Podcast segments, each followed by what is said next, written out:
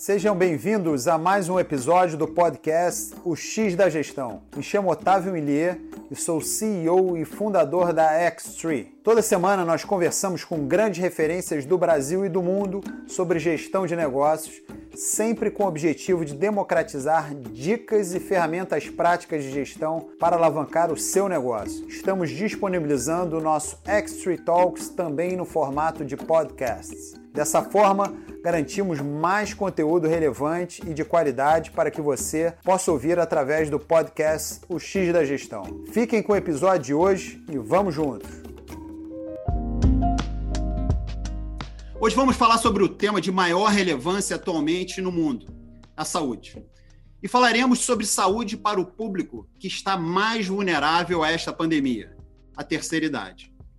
Falaremos sobre pontos delicados e fatos reais sobre o Covid-19, como o protocolo usado no combate ao coronavírus, mas também sobre práticas de gestão super interessantes que podem servir de aprendizado para todas as empresas. Será uma conversa franca e, e sem rodeios. Só para dar alguns números, alguns dados aqui para vocês, atualmente no Brasil, 13% da população é composta pela terceira idade. No último censo demográfico realizado pelo IBGE, projetou que daqui a 30 anos, quase um terço da população do país terá 60 anos ou mais. Ou seja, vamos quase triplicar esse público em 30 anos. A Med Senior nasceu em 2010 e é atualmente o único plano de saúde do Brasil voltado exclusivamente para a terceira idade. Isso por si só já faz com que a empresa seja diferente e inovadora. Falaremos sobre é, diversos pontos aqui hoje e passando por experiência do cliente, inovação, empreendedorismo e será uma conversa certamente muito rica. Para compartilhar conosco sua experiência e vivência nesses temas, convidamos o Maeli Coelho Filho, vice-presidente da MedSenior. Maeli e sua família uma, enxergaram uma oportunidade, estão focados em um público que os demais planos de saúde não querem, né? A gente sabe disso, todos nós sabemos disso. Mas por quê? Eu acho que esse é o ponto interessante também dessa conversa, como fazer isso, né? E é isso que a gente vai é, saber nessa conversa de hoje. Então, eu queria dar as boas-vindas. Maeli, muito obrigado por ter aceito o nosso convite nesse momento tão delicado. E seja muito bem-vindo ao Extra Talks. É um enorme prazer tê-lo aqui conosco. Otávio, nós que agradecemos a vocês aí a oportunidade de estar falando um pouco mais, não só da família, mas como também do business, do qual nós nos orgulhamos muito. Maili, vou começar aqui já indo direto ao ponto. É, estamos vivendo hoje uma situação que, da noite para o dia, o mundo mudou. Né? E vocês estão no olho do furacão dessa situação, trabalhando com saúde e com foco no público mais vulnerável. Conta para gente, por favor, como essa situação abrupta afetou vocês e como vocês se adaptaram à gestão da empresa para esse momento. Otávio, é, é uma pergunta extremamente importante, eu diria, para o momento que nós estamos vivendo. Ah, nós, assim como a grande maioria dos empresários, quando foi impactado pelo, pelo Covid, obviamente teve algum tipo de preocupação.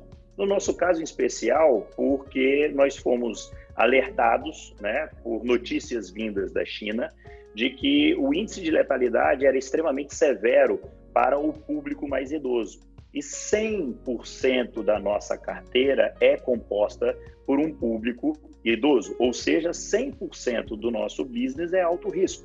100% do nosso negócio estava em tese em risco. E aí nós começamos naquele momento a, a monitorar o andamento do vírus no planeta, de como ele estava vindo. Sabíamos que inevitavelmente chegaria ao Brasil e sabíamos que ele chegaria também nas praças onde nós atuamos, que é o Espírito Santo, Minas Gerais, Porto Alegre, é, é, Rio Grande do Sul, Paraná e Brasília. Paraná, é, Brasília e, e Rio Grande do Sul, nós ainda estamos em fase de implantação. Mas, enfim, sabíamos que ia chegar e iria nos atingir. E aí nós começamos a fazer um grande estudo através da equipe que temos aqui, né, o doutor Eric, o doutor Márcio, o doutor Tiago Maia, o doutor uh, Rony Mucamal, a doutora Priscila, que liderou esse processo todo aqui, para entender qual seria a nossa, o nosso protocolo a seguir. E aí, dentro desse estudo, a gente começou a perceber é, que é, o, o, detalhe é como nós estamos enxergando o problema. Né? Meu pai me educou que, sempre dizendo que ou o apartamento é de frente para o mar ou ele é longe da marisia. Sempre tem um lado bom, sempre tem a forma como você vai enxergar ah, o problema. E nós, naquele momento, enxergamos que esse problema era não, não passava por comprar respiradores e efetivamente tentar ampliar o número de leitos. Era como fazer para não precisar de respiradores.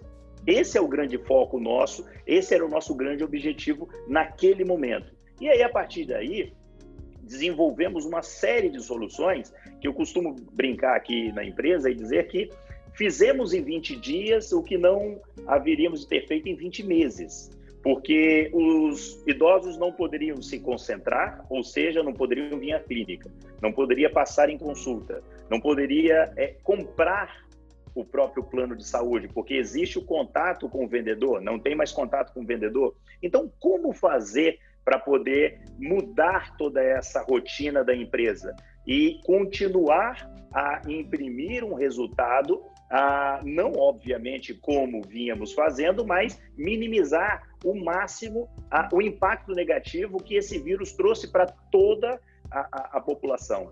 Perfeito, excelente. Agora, dado que vocês estão focados num público que é, é o público de maior risco, como que vocês conseguem, é, como empresa, se sustentar focando só no, nesse, nesse público que, em tese, tem a maior taxa de, de uso do plano, a maior taxa de, de ocorrências, enfim, para, para sinistro, não sei o termo técnico exatamente que se usa, mas, enfim, como administrar essa situação para um público que é o, é o de maior risco dentro do, do universo de mercado que vocês atuam? Essa é uma pergunta que recorrentemente é feita a, a nós, né, na direção, do seguinte, mas como isso? Ou como diz a, a Fundação Dom Cabral, como o livro para de pé, né? Então, assim, é uma palavra, uma palavra, foco. Então, ou seja, é, nós temos um propósito de atender exclusivamente aos idosos. Nós temos um propósito em atender de forma positiva, impactar a vida de cada um deles de forma positiva, é, trazendo para eles o que há de melhor, então, tudo que nós fazemos é em prol de um acolhimento, de uma visão humanizada de atendimento. Então, assim, um, qualquer operadora que, que atua de 0 a 100 anos, ela não consegue ter foco. Por quê? O, a, a UTI neonatal, por exemplo, ela é tão igualmente importante como uma UTI adulta. E aí você tem pediatria, aí você tem adolescente, você tem tantas faixas que você não consegue focar. O nosso caso é, nós não, não somos uma operadora que existe um programa específico para uma faixa etária. Não. Nós fomos, somos uma operadora que foi concebida para ser única e exclusivamente uma operadora focada nos idosos, focada no público mais carente, focado em quem efetivamente precisa de atenção. E é nesse ponto que eu acho que é o grande diferencial nosso. Excelente. Eu vou falar um pouquinho de propósitos mais adiante, que eu acho que é um tema super, super relevante, super importante. Mas voltando ao ponto da, da gestão, uh, vocês estão num segmento que, em tese, todos não querem, né? ou seja, que é esse público uh, voltado. E todas as conversas que eu tive com você, você sempre passou uma positividade muito grande. Você é uma pessoa positiva. Uh, como que vocês administraram a empresa nesse momento, ou seja, da tempestade? Ou seja, como que você enxerga a Med Senior em relação aos demais operadores de saúde? E como vocês conduziram essa gestão nesse período super turbulento? Eu diria a você que é graças à forma como eu particularmente fui criado. Ah, o nosso patriarca, o meu pai, o Maíli Coelho, ele traz para a gente sempre aquele lado positivista, ou seja, você tem problema, você vai ter. Então ele sempre nos educou, a mim e aos meus irmãos, que problema você corre para cima dele. Então, quando nós começamos a ver que estava vindo um vírus que ia impactar de forma extremamente é, negativa todo o business, como é que a gente pode, obviamente, correr para cima desse problema? Como é que nós podemos criar alternativas a esse problema? Em cima disso foi o que nós pensamos, né? Primeiro passo é aquilo que eu já havia dito Eu não posso deixar chegar a uma UTI. Eu não posso deixar chegar a, a ser internado. Outra coisa, como criar alternativas de atendimento? E aí surgiu a telemedicina. Como criar uma máquina de regras para eu entender quem precisa ter prioridade em atendimento em relação ao Covid? Aí criamos um portal do Covid, criamos um 0800. Então as pessoas falam diretamente com enfermeiros que fazem uma triagem, o enfermeiro passa para um médico uma outra triagem e, em último caso, o médico faz uma visita à residência, identifica efetivamente as comorbidades ali instaladas e vinculadas ao Covid e propõe um protocolo, propõe um tratamento, cujo tratamento vem sido realizado desde o início e temos tido um êxito muito grande nesse sentido. Então, veja, tudo é a forma como você encara isso. Eu poderia muito bem, hoje nós tivemos uma avaliação gerencial mensal, que é feita em parceria com a Fundação Dom Cabral há, há, há mais de 15 anos conosco, e eu poderia muito bem estar nessa reunião dizendo: olha, não consegui bater meu, bater meu objetivo, a venda não consegue ser realizada. Ah, mas por quê? Porque o corretor não tem contato com o cliente. Ah, mas tem a tecnologia, é, mas os nossos clientes são idosos e eles não conseguem se adaptar à tecnologia. Eu teria uma série de desculpas, mas não. Nós estamos bravamente resistindo a todos esses problemas, porque o caso da, da, da, da, da tecnologia para o idoso, ela é extremamente mais complicada de ser desenvolvida, porque ele não é nativo. Então, por exemplo, como é que eu peço um idoso, ou como é que eu faço um idoso assinar um contrato de forma virtual sem que ele tenha contato com o vendedor. Eu tenho que passar para ele e nós descobrimos que SMS eles recebem. Então, ao aceitar o SMS, o contrato dele, ele clica ali, já abre, ele não precisa, por exemplo, quando a grande maioria dos serviços que possuem de contratos para assinatura virtual, você tem que abrir o e-mail, porque manda uma chave no e-mail e você.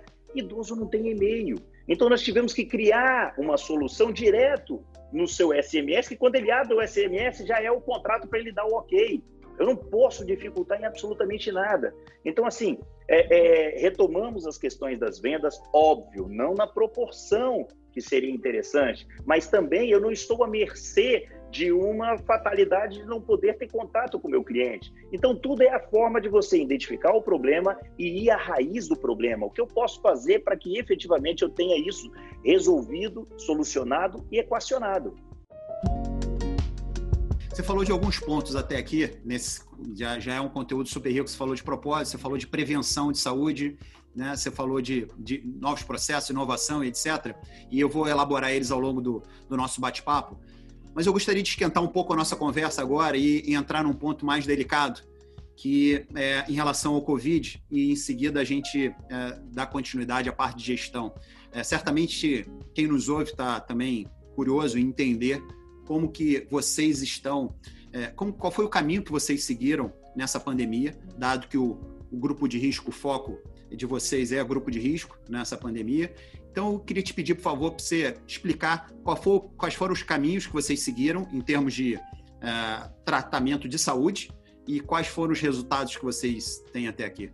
Uh, eu poderia é, brincar e citar que nós usamos uma estratégia de guerra. Nós vimos que o nosso inimigo estava a caminho e nós precisávamos nos preparar para a chegada desse inimigo.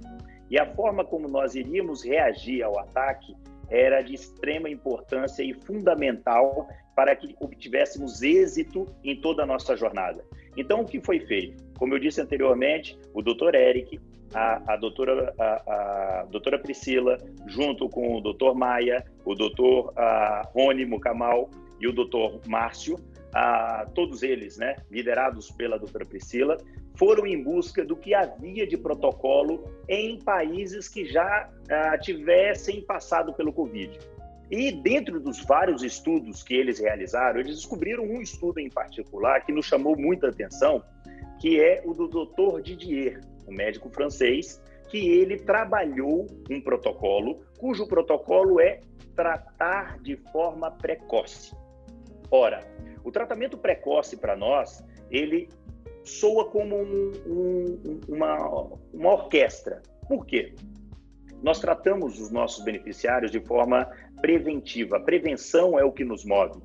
Nós não temos o foco em ah, modelo hospitalocêntrico, ter hospital para tratar o, o, o cliente, o beneficiário. Nós procuramos o hospital como atividade fim, atividade meio nossa é a prevenção. E esse protocolo dizia de forma muito clara e objetiva que nós tínhamos que tratar de forma precoce. Uma vez internado, uma vez entubado, uma vez na UTI, as chances de se reverter o processo eram cada vez menores. Então, veja, o detalhe da, dessa solução encontrada foi: não é comprar respirador, não é fazer leito de UTI, é como eu vou encarar isso. E nós descobrimos, dados os estudos realizados, que o protocolo do Dr. Didier diz assim: primeiro, sintomas instalados. Então, se você me perguntar, vocês fazem teste? Os testes, pelo menos no Espírito Santo, até pouco tempo atrás, levavam 15 dias para serem, ah, ah, ah, é, é, digamos assim, é, é externados, né? para serem retornados para o paciente. E nós não temos isso, porque a cada dia que passa o vírus instalado no organismo, ele toma uma proporção que fica cada vez mais difícil de você conseguir reverter. E o que fizemos? Fizemos um protocolo, ou melhor dizendo, seguimos o protocolo do Dr. Didier, que é, no primeiro passo, você faz uma, avaliação e essa avaliação ela tem uma série de pontuações. Então, se você tem febre, a pontuação é, é X. Se você tem ausência de paladar, é Y. Aí você faz um cruzamento e é, veja, o que eu estou dizendo aos senhores e senhoras que estão nos vendo e ouvindo é: em casos inéditos não há especialista. O que eu estou dividindo com os senhores e senhoras aqui é: estamos seguindo um protocolo que tem sido extremamente exitoso no tratamento, cujo protocolo diz que você faz uma avaliação médica, ele não é um tratamento ah, ah, que você faz de forma é, é, sem saber se tem ou não. Ah, eu vou tomar um remédio. Não, não é isso. Uma vez instalado o vírus, você começa a ter sintomas. Esses sintomas, automaticamente você entra com um tratamento de hidroxicloroquina e azitromicina. Eu não estou aqui levantando a bandeira do uso de hidroxicloroquina e azitromicina. Eu estou dividindo com os senhores que, em quase 2 mil casos, nós tivemos aqui 78% de alta médica e nenhum dos nossos beneficiários veio a óbito tratados por esse protocolo. Tratados por esse protocolo. O que eu estou dividindo com os senhores aqui é uma experiência exitosa de uma companhia que vive exclusivamente o público de risco, o grupo de risco. Então, esse tratamento ele passa por cinco dias o uso desses dois medicamentos, sendo que existem pessoas que dizem: ah, mas isso traz problema cardiológico, ah, isso traz problema ah, ah, é, é cardiológico e me fugiu aqui agora um outro problema que poderia trazer. É, veja, é, por se tratar de um tempo muito pequeno, cinco dias, a gente já conseguiu comprovar que esse tipo de problema não consegue atingir aquele que é o grupo de risco. Então, estou dividindo com vocês o uso de um protocolo, então somente isso, uma experiência exitosa. Não estou aqui fazendo bandeira de uso disso ou daquilo, ok? Perfeito. Então, é, se eu entendi corretamente, a linha de vocês foi o tratamento precoce, né?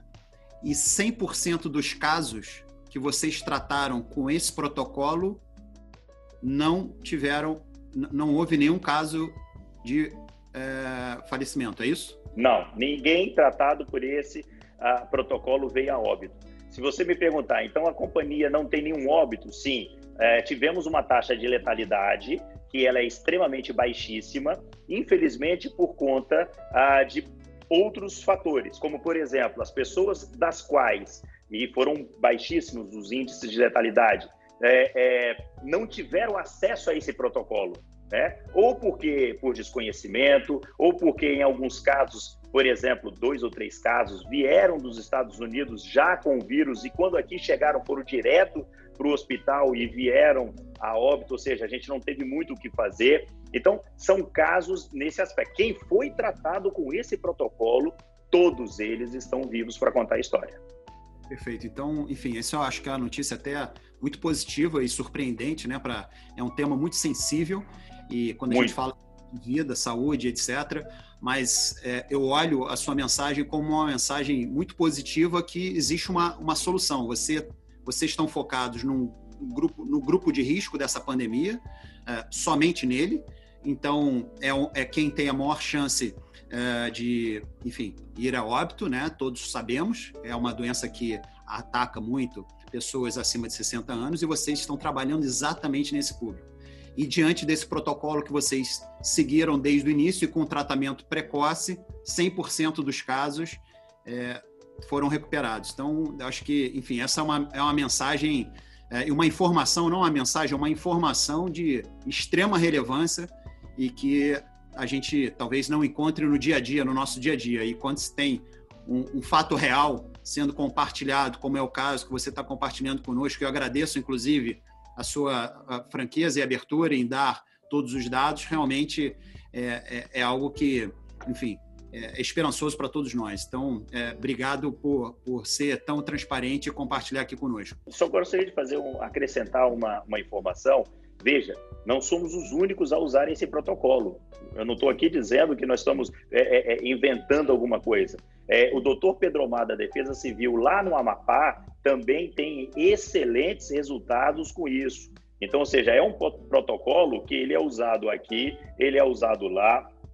Tem um município no sul do país também que, que, que usou. Eu vou tentar puxar na memória aqui para poder falar para vocês.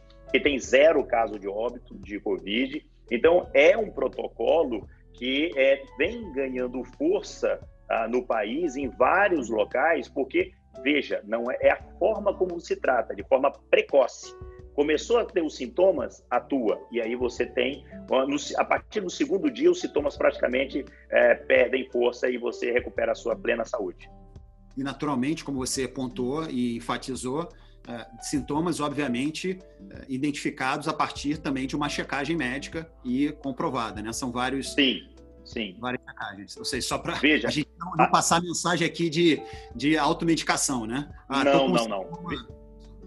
É muito importante deixar claro que é o médico quem define se você vai ou não entrar no protocolo. Não somos nós. O senador da República do Estado do Espírito Santo o, o, o senhor Marcos Duval, ele tem excelentes planos por ser senador, como Einstein, ele tem acesso ao Einstein, ao Sírio e tal. Quando ele teve a informação de que estava com Covid, imediatamente ele nos ligou e falou: Olha, eu penso que vocês são a, a, a, as pessoas mais experientes no caso. O que, que vocês me orientam? E aí nós fizemos todo o protocolo com ele. Ele, no segundo dia, já começou a ter responder positivamente ao tratamento e foi curado do Covid.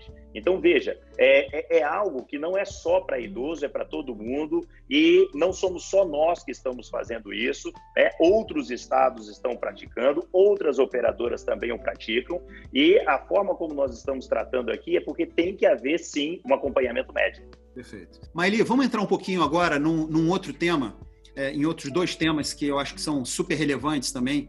É, primeiro, propósito. É, você colocou na sua fala no inicial sobre o propósito da, da Med Senior e que isso como base de gestão, a, a base da gestão de vocês, é, perdão, a prevenção com a base de gestão de vocês, isso conectado no, no propósito de vocês. Quando vocês resolveram comprar a empresa em 2010 e a empresa não ia tão bem, vocês resolveram uh, desafiar é, desafiar o, o, o, status quo, desafiar o, o normal. É, como que vocês conectaram o propósito que vocês idealizaram para a Med Senior à realidade do negócio? Ou seja, qual o real propósito da empresa e como que vocês conectam isso no dia a dia de vocês? É, eu, eu, diria o seguinte, é, Otávio, a empresa ela nasceu com um propósito, que é esse mesmo propósito só que é, talvez ela não, tinha, não tivesse o foco necessário no propósito. A empresa nasceu em 2010, ela já vinha tendo todo esse trabalho de prevenção e tal, e ela foi se adaptando e se moldando ao, na linha do tempo. Quando nossa família assumiu o controle a partir de janeiro de 2015, é, nós intensificamos todos esses valores dos quais a família acredita e dos quais a família é, é, tem extremo. Ah, ah, é uma filosofia de vida. Eu acho que esse é o grande detalhe. É, nós encaramos esse business não como ah, um business, mas uma filosofia de vida. Como eu posso impactar de forma positiva a vida dessas pessoas? Como eu posso trazer a saúde de uma forma leve? Como eu posso trazer para eles uma melhora na, na, sua vida e uma melhora na qualidade de final de vida, porque todos nós sabemos que, obviamente, um dia iremos morrer, mas não precisamos morrer com sofrimento, não precisamos morrer é, é, agonizando, não. É, é uma jornada que tem início, meio e fim. E a grande filosofia de vida que nós temos é o modelo desse próprio business. Isso é uma filosofia de vida para a gente. É, como é que a gente pode é, se relacionar, como é que a gente pode ser uma, uma, empresa mais humanizada, como é que a gente pode melhorar esse tratamento. Eu acho que é nesse aspecto que é, nos difere de algumas outras empresas ou de algum outro, outros business que têm a, a vocação a, de trabalhar com idoso. Né? É nesse aspecto. Vou assumir para vocês que eu fiz meu dever de casa e dei uma boa pesquisada aí em relação à MedSenior e como que a MedSenior é avaliada na experiência de clientes, né? E um dos sites que eu analisei foi o Reclame Aqui. É, eu fui lá, dei uma fuçada lá e tal, e eu vi, e que me surpreendeu bastante, eu assumo, que vocês têm um índice de satisfação de cliente muito alto, muito alto. É, e no fundo, no fundo, é algo que todo mundo almeja, né? Porque quando você tem uma base de clientes satisfeita, essa base de clientes gera indicação para novos clientes e assim vai, o boca a boca vai ganhando força, vai ganhando força e o boca a boca é muito poderoso. É, entender a jornada do cliente, principalmente ele sendo um idoso, é de extrema importância porque cada um tem uma particularidade. Então, aqui na companhia, nós procuramos tratar os nossos beneficiários, como eu sempre digo, de forma humanizada. Então, quando eles chegam numa unidade nossa, a, que, boa parte das nossas unidades são verticalizadas, nós estamos com quase 18 a, a, unidades espalhadas nesses cinco estados do Brasil, para atendimento único exclusivamente aos nossos beneficiários. Então, quando ele lá chega, primeiro passo é, ele não é um número, ele não pega uma senha para ser atendido. Ele vai sentar, ele se dirige a um totem, quando ele chega lá, há um reconhecimento que ele chegou ali, que ele está ali, que ele vai ser atendido pelo doutor Otávio Millet.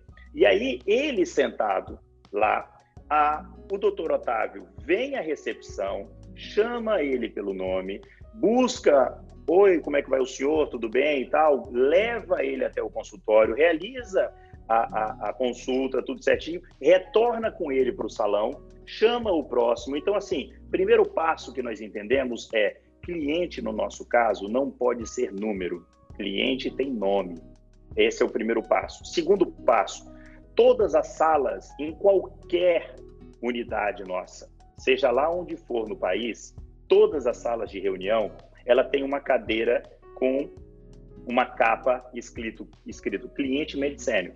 E, inevitavelmente, o que fazemos? Todas as reuniões ali realizadas, aquela pessoa que se sentar naquela cadeira tem como objetivo, tem como função aquilo que está sendo discutido ali irá impactar de que forma o beneficiário.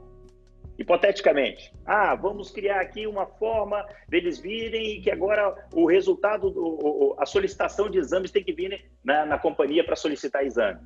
Ok, mas se isso vier como é que isso vai impactar a vida dele? Porque ele vai ter que vir com, com mais alguém, é, geralmente o idoso entra com mais uma ou outra pessoa, duas pessoas e tal, você gera um impacto na família. E com essa dor que foi identificada, nós desenvolvemos uma ferramenta que entrará em produção agora em julho, que é uma ferramenta que toda solicitação de exame ela é feita direta, remotamente, não precisa vir à unidade.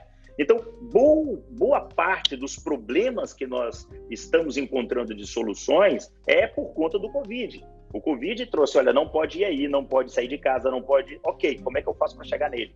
Então, você entender a dor, você é desenvolver soluções com foco no usuário, é o que traz e é, é muito simples. Agora, a, a, a grandiosidade que tem da solução é na simplicidade dela é a forma como você enxerga. Por exemplo, a humanização do tratamento, como eu disse, empatia. Se colocar no lugar do cliente. O nosso beneficiário ele tem características óbvias. Ele tem dificuldade de audição, ele tem dificuldade de locomoção, ele tem dificuldade de interpretação, ele tem dificuldade de, de fala, às vezes não consegue se compreender bem. Então, se você não consegue compreender isso de forma muito clara, não venha trabalhar conosco, porque será um sofrimento. Essa é a característica do nosso, do nosso público. Então nós temos que nós temos que compreender e nos colocar diante dessa situação para poder entender que tudo aquilo que acontece no dia a dia é uma característica do business. Agora, como fazer isso, Maeli? Como treinar o seu time, como treinar a equipe, como manter um nível de humanização homogêneo? Porque a empresa vai crescendo, vocês estão crescendo, crescendo, crescendo. Como que vocês vocês têm um, um processo de treinamento, um centro de treinamento? Como é que vocês treinam a equipe para manter essa humanização que você está colocando? É, eu dividiria é, essa parte em duas partes. Primeiro, a cultura da empresa, que é uma cultura muito forte em relação a isso. Isso aí, para a gente, é, é um mantra que é repetido a todos os dias e tal. E a segunda, que é a questão da empatia. Ah, o Dr. Rony ah, conseguiu nos apresentar um equipamento sensacional, fantástico, que ele simula qualquer pessoa de adolescente a como ser um idoso de 70 anos. Então, é um equipamento que, por exemplo, você coloca em suas juntas, nos cotovelos, ele tem um peso, você coloca um limitador no pulso, você não tem muita mobilidade no pulso, você coloca uma luva, você coloca um colete que te curva à frente, você fica com dificuldades de ficar ereto, você não anda ereto, joelhos, tornozelos, tudo isso com peso. E aí, nós temos um campo de prova que é subir escada, ter acesso a um ônibus, pegar um café, pegar uma água, é, abrir a sua carteira, e aí tem um óculos que limita a sua visão periférica e a visão à frente ele é completamente embaçado, como se fosse uma catarata. Então, assim, a pessoa se equipa com isso e procura fazer atividades corriqueiras. Bom, beleza tenta andar. Eu não digo correr, andar. Andar com dificuldade. Tenta subir num ônibus. Você tem uma série de limitações. Aí tem assim, abre a carteira e pega o seu o, a, o cartão da, da operadora. A luva te perde sensibilidade. Aí fala assim: pega agora aqui um monte de moedas e separa para mim 75 centavos. A pessoa não enxerga, fica com a cara de frente para a moeda. Tenta pegar a moeda e não consegue, porque não tem tato. Que... Tenta servir um café. Então, assim, esse equipamento, nós definimos ele como um equipamento de empatia. Se colocar no lugar do idoso. A partir daí, as coisas mudam e mudam muito. Porque a pessoa efetivamente, quando ela estiver diante de um idoso com uma dificuldade, ela sabe qual é a dificuldade dela. Ela já se colocou naquela função. Então ela vai apoiar, porque quando você fala o seguinte, ah, por favor, se dirija aqui, e ele não vem, é porque, não é porque ele não quer, é que ele não consegue. Aí você tem que levantar e lá apoiar e trazê-lo lentamente, cautelosamente, porque não pode ser nada corrido. Falar, você tem que falar pausadamente. Você tem que repetir algumas vezes. Isso é característica. Então, assim, é, quando tem essa compreensão e entende a cultura da companhia, aí não tem o que dar errado. Espetacular, para, espetacular. Eu, eu nunca tinha ouvido um nível de treinamento, porque eu imagino que todos os seus funcionários que passem por relação com o cliente passem por esse treinamento. E eu nunca tinha ouvido um, um treinamento com replicando o perfil do cliente que você está atendendo, porque aí você gera a empatia, como você falou, sensacional. Parabéns. Eu vou fazer uma pergunta. Aqui a gente já está recebendo muitas perguntas. A Juliana Ribeiro fez a seguinte pergunta: Como vocês se organizam para entregar tantas soluções centradas no cliente? Vocês têm alguma área especializada no sucesso do cliente, além de terem um aspecto cultural voltado para o cliente? Sim. Ah, nós criamos em janeiro desse ano com a ajuda uh, da Quantum e da Elo são empresas especializadas na criação de é, ambientes tecnológicos. Nós criamos ali o MIL, que é o é, é, Medicine Innovations Lab. É um laboratório de inovação é, que trata de inovações voltadas na área médica para os idosos. Então, nós temos tido um êxito muito grande e eles têm nos ajudado muito nesse sentido, que é, é, é organizar tudo isso, criar métodos e processos para, para que tenhamos em 20 dias o que não teríamos em 20 meses. Sozinhos, sem eles, obviamente nada disso teria acontecido porque eles nos ajudam a organizar tudo isso aí. Então a gente, é, é, nós temos a, a, alguns pits que as pessoas, a gente, nós ouvimos o, o, a pessoa, entendemos a dor que aquela pessoa está trazendo, e aí seja um cliente, aí seja um colaborador nosso, e aí a equipe começa a trabalhar nisso aí. Estamos inaugurando um hospital na próxima semana aqui no estado do Espírito Santo, e esse hospital será um dos hospitais mais modernos a, a, em, em, em, relação à tecnologia, porque boa parte dessas ideias estão sendo é, ampliadas uma proporção muito rápida e forte, com vistas a melhorar a, a relação, a experiência que o nosso beneficiário vai ter com a companhia. Ela tem que ser leve, ela tem que ser tranquila, ela tem que ser uma experiência única. Veja, ninguém vai a um hospital geriátrico, que é o nosso hospital, em vias de regra, para fazer um parto. É uma boa notícia. Às vezes você vai num hospital, a pessoa vai fazer um parto. Ah, ótimo, nasceu alguém, beleza. Você vai lá porque a pessoa fez uma plástica. Ah, é uma nova pessoa, ok. Agora, um idoso procura um hospital, em via de regra, em último caso, ele precisa passar por uma cirurgia. Né? Então, nós procuramos trazer uma experiência diferente. Então, nosso hospital, por exemplo, os quartos são bem maiores do que os quartos habituais, porque, em vias de regra, um idoso tem netos, filhos, a família geralmente é grande. Então, os nossos quartos, eles têm, em média, 35 metros quadrados. Né? É, é metade que boa parte de alguns apartamentos em grandes centros. Né? Então, assim, é um quarto bem amplo, é um quarto do qual ele pode receber. E, e, invariavelmente, se ele não puder receber alguém, nós estamos criando espaços dentro do hospital para a visita virtual. Então, a enfermeira vai lá com o tablet, vai conversar. Quando ele estiver no café da manhã para poder é, fazer a sua refeição matinal, nós iremos, cada quarto tem uma Smart TV, nós iremos ali transmitir alguns vídeos que a família vai passar, olha, vovô, recupera, melhoras e tal. E esse tipo de coisa a gente vai fazer. O nosso centro cirúrgico, o acesso a ele, em via de regra, a pessoa está numa maca, deitado, e ele só vê o quê? O teto. Então, antes de entrar no centro cirúrgico, você vai encontrar palavras como a, a força, é, a fé, a coragem, para poder dizer a ele e estimulá-lo a, a, a, sair daquela situação de uma forma, porque é, boa parte dessas pessoas elas ficam um pouco ah, deprimidas, eu diria, em relação à situação. Será que eu vou conseguir sair de lá? Será que eu vou conseguir? Porque, por menor que seja a cirurgia, ela tem um certo risco. E essa é a nossa preocupação em lidar, em trazer um ambiente que não é um hospital comum, é, é algo ali, é um equipamento para melhorar a performance da saúde dele. Excelente. Eu vou fazer mais algumas perguntas. A gente está com muitas perguntas, é, pessoas comentando, mandando comentários. Pedro Pimenta, Carlos Andrade, o, é, o Marcos Massnauer, desculpe se eu pronunciei errado, Vanessa Pereira, Cristina Gonçalves e, e, e, vários outros. Alguns comentários também parabenizando. Empatia e humanização devem pautar as demais ações da empresa. Com certeza, isso é pensar no cliente. Uh, um outro comentário. Parece tão óbvio todas essas necessidades de atendimento a cliente, mas no Brasil poucos praticam. Parabéns, Maeli. Tem uma pergunta aqui do, do Pedro Pimenta que conecta com esse ponto que você falou da inovação.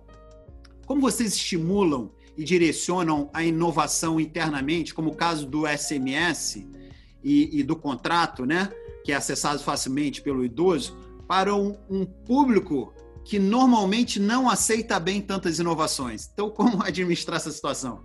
O Pedro, é, é uma pergunta é, excelente. Como eu disse antes, você criar soluções tecnológicas para o idoso é algo que você primeiro tem que entender. Então, nós fizemos uma pesquisa e entendemos que boa parte dos nossos beneficiários, eles usam o Facebook e eles usam o WhatsApp. O WhatsApp para eles é o que há.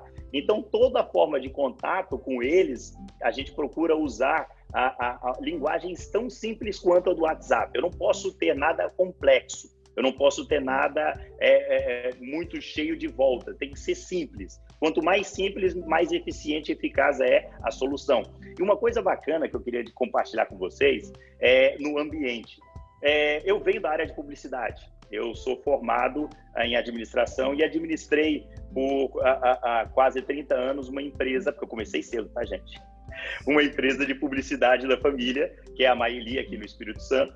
E quando me foi feito o convite pela própria família em assumir uma nova jornada, uh, eu vim para a MedSenior como uma filosofia de vida, né? Mudar completamente o, o que vocês chamam de mindset e o que eu gosto de falar que é um modelo mental nosso, né? De experimentar coisas diferentes e novas e fazer é, é, é, sentido a vida de alguém. E aí, quando eu vim para esse projeto, é, eu sempre tive em mente uma, uma, uma, um pensamento de que é, você não consegue ter curso de criativo. Ah, vou ensinar a pessoa a criar. Não, de fato, não existe curso de criação. O que nós fizemos aqui foi algo extremamente surpreendente, que foi criar um ambiente para estimular a criatividade. Nós tivemos um número sem fins de soluções apresentadas por colaboradores para a geração de novas tecnologias, que foi uma coisa absurda, de tão genial, tão simples e tão rica. Então, criar um ambiente que facilite a criatividade é algo que faz com que a sua companhia tenha um, uma outra perspectiva diante do problema. Porque às vezes é que a gente costuma dizer, você está acostumado com aquela teia de aranha ali, e alguém vem de fora e fala, putz, essa teia não tá legal. Aí você, pô, não tinha nem observado. Você está tão na rotina que você não consegue pensar e ver fora da caixa. O que eu acho que a grande importância que se tem um ambiente criativo é você proporcionar às pessoas a parar, parar. O que Domênico de Masi fala muito, ócio criativo. Né? Eu chegar lá, às vezes, num, determinado setor da companhia, eu passo lá e a pessoa está lá parada, olhando. Eu tenho a convicção que aquilo ali não é nenhum devaneio, ele está pensando em algo, e algo extremamente importante. Então, assim, criamos áreas na empresa para facilitar a criação desse laboratório, desse Medicine Innovations Lab, ele é algo que vem é, mudar completamente esse, esse modelo mental da companhia e das pessoas. As pessoas passaram, não é que elas passaram a ser criativas, elas tiveram espaço para falar de criatividade. Esse é um, esse é um tema super rico e, e, é um momento e nesse momento que, que a gente está vivendo, muitas empresas estão com essa agenda, ou seja, a necessidade da transformação digital, a necessidade da inovação, de se reinventar. Né? Essa necessidade já existia, mas diante de tudo que a gente está vivendo, foi acelerada brutalmente, né? E você, comentando aí do Medicine Innovation Lab, vocês já iniciaram esse processo, já estão tendo iniciativas, a telemedicina, como você citou mais cedo, é, ou seja, você já tem alguma estrada nesse ponto.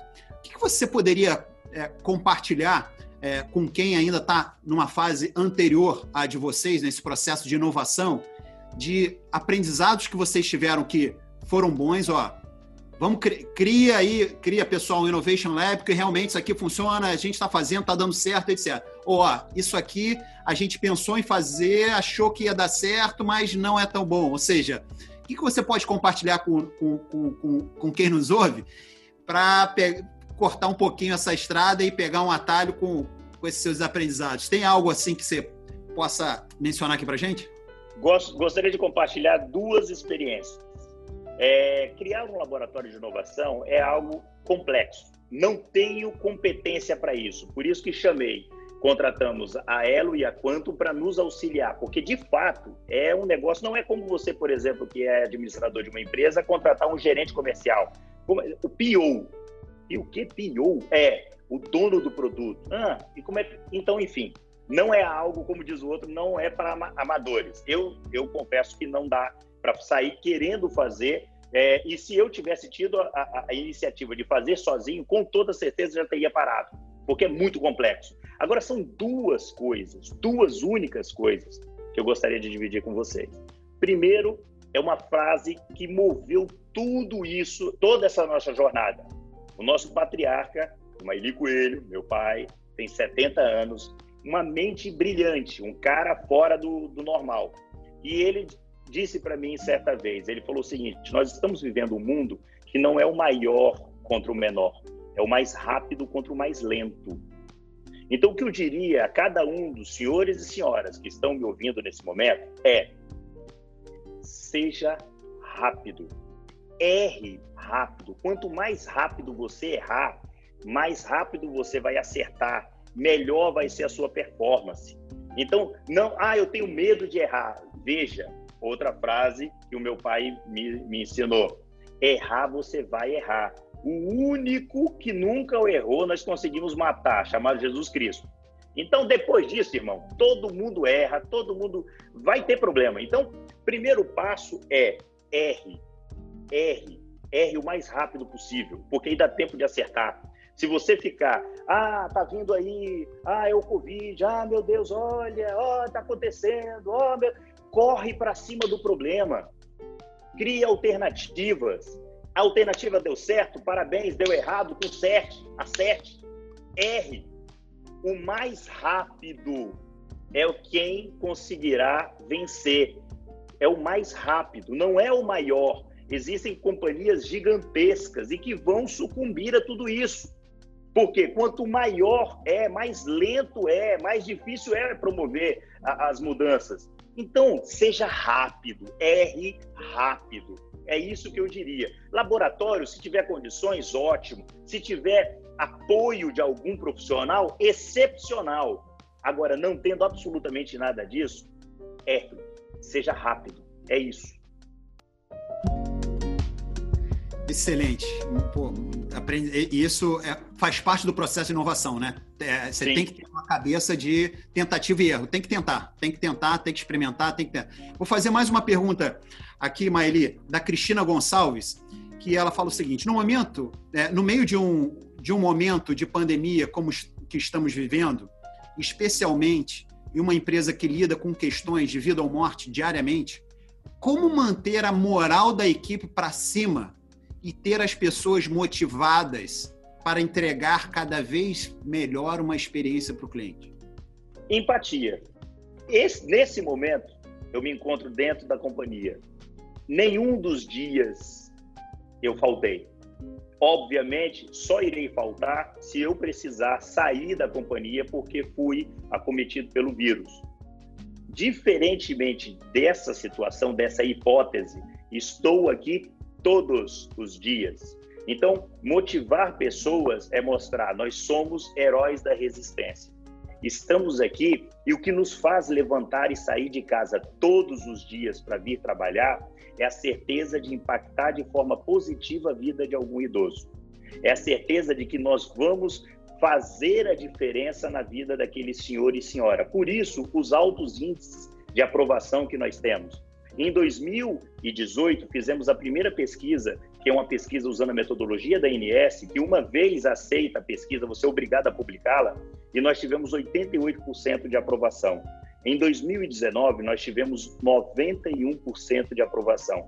Em 2020, nós tivemos 92% de aprovação. Veja, para uma operadora de saúde, cujo foco é extremamente um público extremamente idoso. Isso é muito, muito resultado. A gente entende isso. E cada vez que passa a nossa, o nosso compromisso em manter-se com esse nível de excelência é grande. Então, a motivar a equipe é isso. É você mostrar, é você reconhecer, é você repreender em particular e elogiar em público é você falar, olha, é, faça o que eu faço e faça o que eu digo. Ou seja, a gente costuma dizer que a palavra convence, o exemplo arrasta. Estarmos aqui, a diretoria, de frente todos os dias, isso tem um simbolismo muito forte. Nós poderíamos estar remotamente de casa e tal, como tantos outros. Eu não estou dizendo, inclusive, que é, é para ser feito isso. Estou dizendo que nós fazemos isso. Então, tudo que nós estamos dizendo aqui não é porque é melhor ou pior. É uma nós estamos dividindo com vocês uma experiência. Essa é a nossa experiência. A experiência de estar no dia a dia com cada um dos guerreiros. Eu costumo dizer que as pessoas falam: ah, vamos bater palmas para o pessoal da área de saúde. Negativo. Tem que bater palma para quem fica em casa. Essas pessoas que merecem palmas, porque ficar ali durante três meses convivendo é muito complicado. É, e você até compartilhou comigo que nesse período, enfim, você até nem está vendo seu filho, seus filhos fizeram aniversário, etc., para manter e preservar também a saúde deles, né? Então você tem esse desafio como humano, como pessoa também nesse processo todo, né? Sem dúvida. A gente faz regularmente exames, eles ficam no interior, a, a, aluguei uma casa para eles ficarem lá, eu fico aqui porque a exposição a risco é dioturnamente, nós temos contatos, a nossa equipe médica constantemente está tendo que se afastar. Então, assim, isso é, é, é característica do, do, do momento. Não tem como viver diferente disso. Perfeito, excelente. Maeli, é, você citou algumas vezes seu pai, a sua família, e vocês são o que eu considero empreendedores natos. Ou seja, vocês são realmente empreendedores, já fizeram alguns negócios, ah, já tiveram algumas empresas, setor de mídia e etc. E eu acredito que lá atrás, quando vocês decidiram investir na Medicina no primeiro momento, depois comprar a participação majoritária e depois completa, etc., muitos deviam dizer para vocês que isso era uma loucura, né? Pô, vocês vão se meter num grupo de risco, plano de saúde, enfim. E vocês desafiaram a loucura. Né? Isso, na minha visão, é, é o que é o espírito empreendedor. É quem, quem realmente enxerga a oportunidade onde os outros não estão enxergando. Né? Como que é o processo decisório de vocês, como família? Como que vocês mapeiam as oportunidades? Eu até tenho curiosidade pessoal de entender isso para tomar uma decisão de, de um investimento. O que, que no caso da medicina, vamos falar da medicina. O que, que vocês enxergaram ali que o Brasil inteiro não enxerga? É, veja, nós não somos diferentes nem melhores do que ninguém. Né? É, todo empreendedor tem uma característica, tem um feeling, tem um faro. Né? A, a, a nossa família, o, o, o, meu pai ensinou a mim, os meus irmãos, a ter uma sensibilidade muito grande. Então, quando nós vimos que a, o médico ah, lá atrás, no início, ia na residência, fazia as consultas, a nutricionista buscava informações de hábitos alimentares, ou seja, não é aquela nutricionista que toma aqui a receita aí, não. O que, que você se alimenta, como é que você come? Lá atrás, isso em 2012. Então, quando a gente começou a ver, a gente enxergou um grande propósito. E nós temos, desde então, um propósito de impactar a vida de um milhão de idosos nesse país trazer para eles uma saúde a um preço extremamente justo. É, somos a operadora com menor preço para a idade da qual nós nos propomos a trabalhar. Estamos desenvolvendo uma solução que visa melhorar ainda mais aquilo que já é muito bom, ou seja, se o preço é baixo, ele pode melhorar. Essa busca incansável por melhoria contínua em nossos processos e serviços, ele vem, como eu disse a você, porque nós encaramos esse business como uma filosofia de vida. Não é pura e simplesmente o foco em EBITDA, não é pura e simplesmente o foco em lucro líquido, não é pura e simplesmente o foco em margem de contribuição. Isso é consequência. Quando eu tenho 92% do meu público, de 40 mil beneficiários espalhados no Brasil, atestando, indicando, falando vem para Medicênio, porque realmente faz a diferença na minha vida, eu gostaria que fizesse na tua também. Quando eu tenho isso, isso para gente é o que nos move. Entrar, nós recebemos um número sem fim de, de, de, de de elogios. Recebi agora, recentemente, semana passada, uma carta de uma beneficiária nossa de Brumadinho, muito provavelmente uma sobrevivente do, da catástrofe que lá houve. E ela mandando uma carta lápis e dizendo: Me desculpa, porque aqui na minha residência não tenho caneta. Por isso escrevi a lápis. Ela faz um pedido nessa carta e nós, tanto eu como meu pai, ou os dois juntos, ou um ou outro, porque vai depender da agenda, nós vamos atendê-la. Nós vamos sair daqui, nós vamos lá em Brumadinho, porque isso tem um significado monstruoso para minha família. É uma filosofia de vida.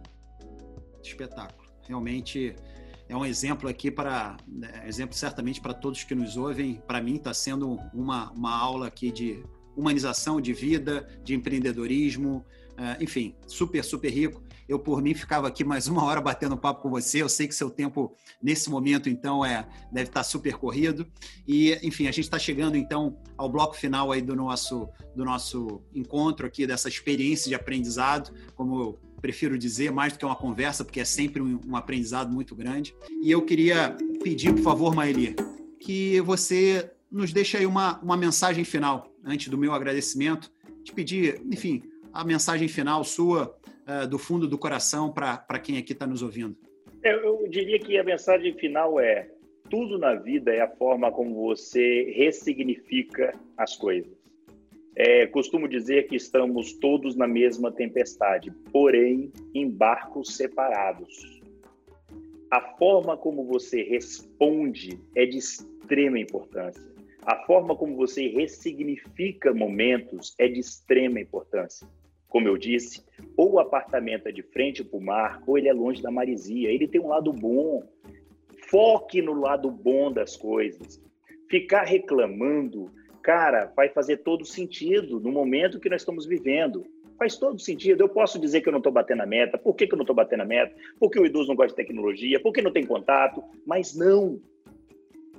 Eu não me contentei com isso. Falei, não, eu tenho que encontrar uma solução. E quando eu falo eu, me perdoe, eu sempre costumo dizer que a gente tem que usar a primeira pessoa do plural, nós, porque eu não faço nada sozinho. Essa empresa é o que é porque existem pessoas infinitamente melhores do que eu trabalhando comigo. Se não fossem elas, com certeza nós não teríamos feito um dozeavos, um vinteavos do que nós propusemos a fazer em 20 dias.